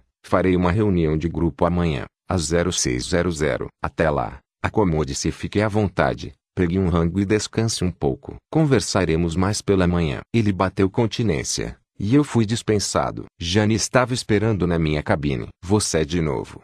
Eu disse, sorrindo. Eu de novo. Ela me disse. Simples assim. Queria saber como estão indo as coisas. Bem, considerando que estou na nave há 15 minutos. Estão todos falando de você. Jane comentou. Sim, percebi pela falação interminável. Eu disse. Jane abriu a boca para falar. Mas eu ergui a mão. Foi uma piada. O Major Crick me contou sobre o Brainpal. Por isso eu gosto de falar com você assim. Jane confessou. Não é como falar com os outros. Parece que eu me lembro de você falando quando me resgatou. Estávamos preocupados com rastreamento. Falar era mais seguro. Também falamos quando estamos em público. Não gostamos de chamar atenção quando não precisamos. Por que você arranjou tudo isso? Perguntei para ela. Para fazer com que eu embarcasse aqui na Sparrow. Você vai ser útil para nós. Respondeu Jane. Tem uma experiência que pode ser útil tanto em coral como para outro elemento de nossa preparação. Como assim? O Major Crick vai falar sobre isso amanhã, no briefing,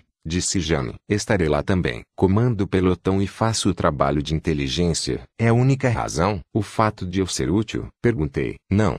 Ela admitiu o traço. Mas esse é o motivo que trouxe você para a nave. Olha só, não vou passar muito tempo com você. Tenho muitas coisas a preparar para nossa missão. Mas quero saber mais sobre ela. Sobre Katy. Quem ela era. Como era. Quero que me diga. Vou dizer com uma condição. Eu disse. Qual? Você vai me falar sobre você. Respondi. Por quê? Porque por nove anos eu vivi com o fato de a minha mulher estar morta. E agora você está aqui, bagunçando a minha cabeça. Quanto mais eu souber de você, mas eu vou poder me acostumar com a ideia de que você não é ela. Não sou tão interessante, disse Jane. E tenho apenas seis anos. Mal deu tempo de fazer nada. Eu fiz mais coisas no último ano do que em todos os anos anteriores. Traço comentei. Confie em mim. Seis anos é bastante tempo, senhor. Quer companhia? Um jovem soldado das forças especiais provavelmente com quatro anos de idade, disse enquanto lhe quatro colegas seguravam as bandejas de refeição em posição de sentido. A mesa está vazia,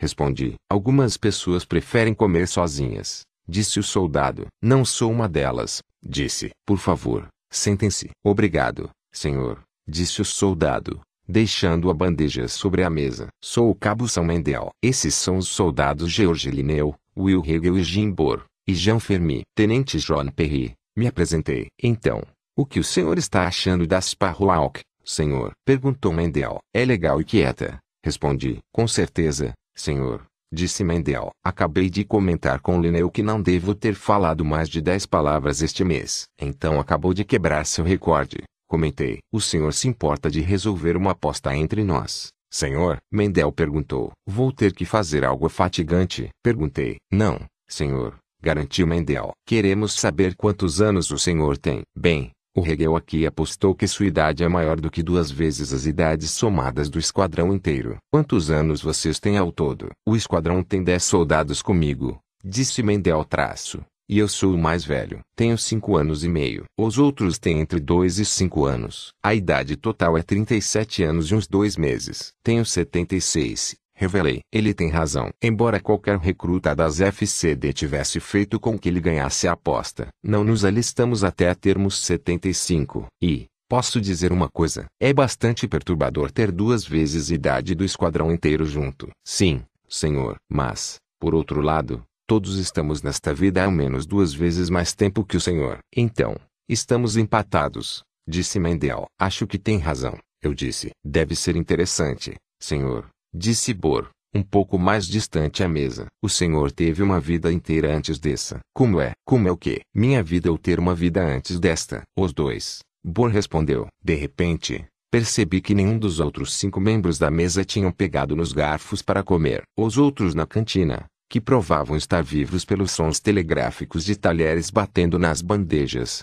estavam em sua maioria quietos. Lembrei-me do comentário de Jane sobre todos estarem interessados em mim. Ao que parecia, estava certa. Eu gostava da minha vida. Não sei se seria empolgante ou mesmo interessante para qualquer um que não viveu o que vivi. Mas, para mim, foi uma boa vida. Quanto à ideia de ter uma vida antes dessa, não pensei de verdade nisso na época. Nunca pensei como seria essa vida antes de estar nela. Por que a escolheu? Então, perguntou Bor. Devia ter alguma ideia de como era. Não, não tinha. Não acho que nenhum de nós tivesse. A maioria nunca tinha participado de uma guerra ou estado no serviço militar. Nenhum de nós sabia que eles pegariam quem nós éramos e colocariam em um novo corpo que era apenas parcialmente o que éramos antes. Isso parece meio idiota, senhor, disse Bor. E eu me lembrei que ter dois anos ou a idade que ele tinha não ajudava na questão do tato. Não sei por que alguém escolheria se alistar em algo quando realmente não se tem ideia em que está se metendo. Bem, você também nunca foi velho. Uma pessoa não modificada aos 75 anos fica muito mais disposta a dar um salto de fé do que vocês. Como pode ser tão diferente? Perguntou Bor. Falou como um garoto de dois anos que nunca vai envelhecer.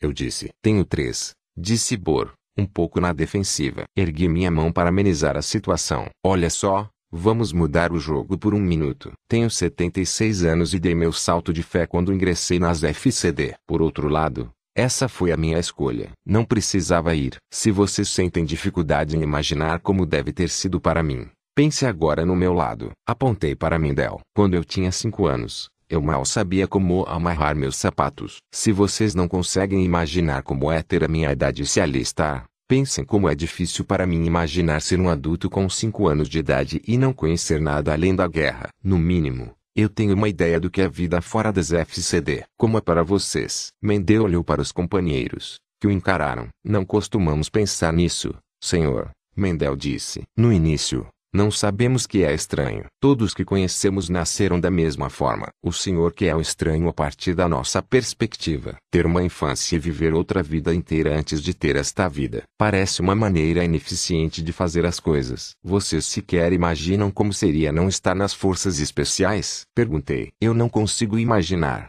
disse Bor. E os outros concordaram com a cabeça. Somos todos soldados. É o que fazemos. É quem somos. É por isso que achamos o Senhor tão interessante. Confessou Mendel. Essa ideia de que a vida foi uma escolha, a ideia de que existe outra maneira de se viver, é exótica. O que o senhor fazia, na outra vida? Eu era escritor, respondi. Eles se olharam. Que foi? Um jeito estranho de viver, senhor, disse Mendel. Receber para juntar palavras. Havia trabalhos piores, Comentei. Não queremos ofendê-lo, senhor, Acudiu Bor. Não estou ofendido. Vocês só têm uma perspectiva diferente das coisas. Mas isso me faz pensar por que vocês fazem o que fazem. O que? Questionou Bor. Lutar. Respondi. Sabe, a maioria das pessoas nas FCD são como eu. E a maioria das pessoas nas colônias são ainda mais diferentes de vocês do que eu. Por que vocês lutam por eles? E junto conosco, somos seres humanos, senhor disse Mendel. Igual ao Senhor. Pelo atual estado do meu DNA,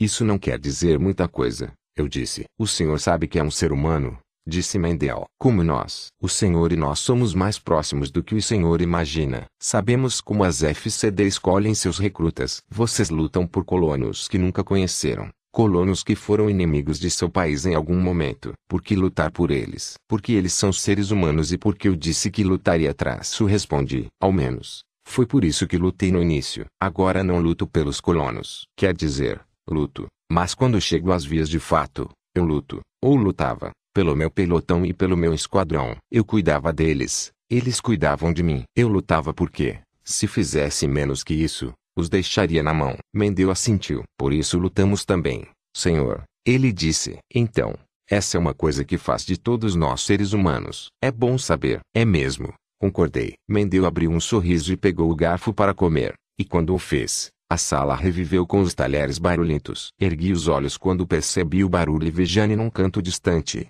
me encarando. O Major Crick foi direto ao ponto no briefing matinal. O pessoal de inteligência das FCD acredita que os Raes são uma fraude. E a primeira parte da nossa missão é descobrir se eles têm razão. Vamos fazer uma visitinha aos consus. Aquilo me fez despertar. Aparentemente, não fui o único. Que diabos os consus têm a ver com tudo isso? Perguntou o tenente Tagore, que estava bem à minha esquerda. Crick meneou a cabeça para Jane, que estava sentada perto dele. Por solicitação do Major Crick e de outros, fiz algumas pesquisas sobre alguns dos encontros das FCD com os Raes para analisar se havia algum indício de evolução tecnológica, disse Jane. Nos últimos 100 anos, Tivemos 12 confrontos militares significativos com os raiz e várias dezenas de encontros menores, inclusive um confronto maior e seis encontros menores nos últimos cinco anos. Durante esse período todo, a curva tecnológica dos raiz ficou substancialmente atrás da nossa. Isso se deve a inúmeros fatores, inclusive suas tendências culturais contra o avanço tecnológico sistemático e a falta de relações positivas com raças tecnologicamente mais avançadas. Em outras palavras, eles são atrasados e teimosos, explicou Major Crick. Esse é realmente o caso da tecnologia de salto espacial,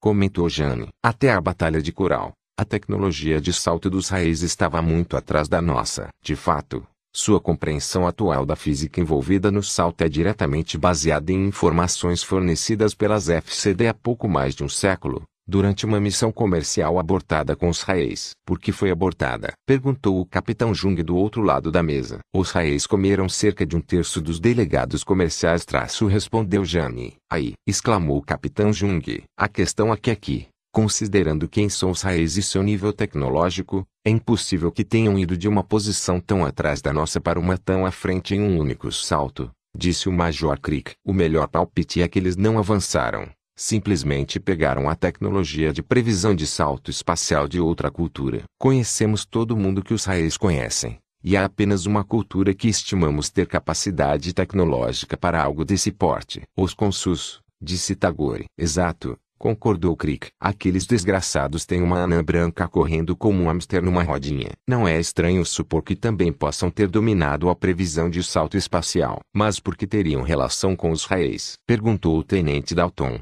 quase numa das pontas da mesa. Eles só nos enfrentam quando querem se exercitar um pouco, e são muito mais avançados tecnologicamente que os raéis. Acreditamos que os consus não sejam motivados pela tecnologia como nós, disse Jane. Nossa tecnologia não tem valor para eles da mesma forma que talvez os segredos de uma máquina a vapor fossem interessantes para nós. Achamos que são motivados por outros fatores. Religião, eu disse. Todos os olhos se voltaram para mim. E de repente eu me senti como um garoto no coro da igreja que acabou de pedar durante a missa. Quer dizer, quando meu pelotão estava lutando com os consus, eles começaram a entoar uma oração que consagrava a batalha. Falei com um amigo na época que eu achava que os consus pensavam estar batizando o planeta com a batalha. Mais olhares fixos. Claro, talvez eu esteja errado. Não está, não, disse Crick. Houve alguns debates nas FCD sobre a motivação de batalha dos Consus, pois ficou claro que, com a tecnologia da qual dispõe,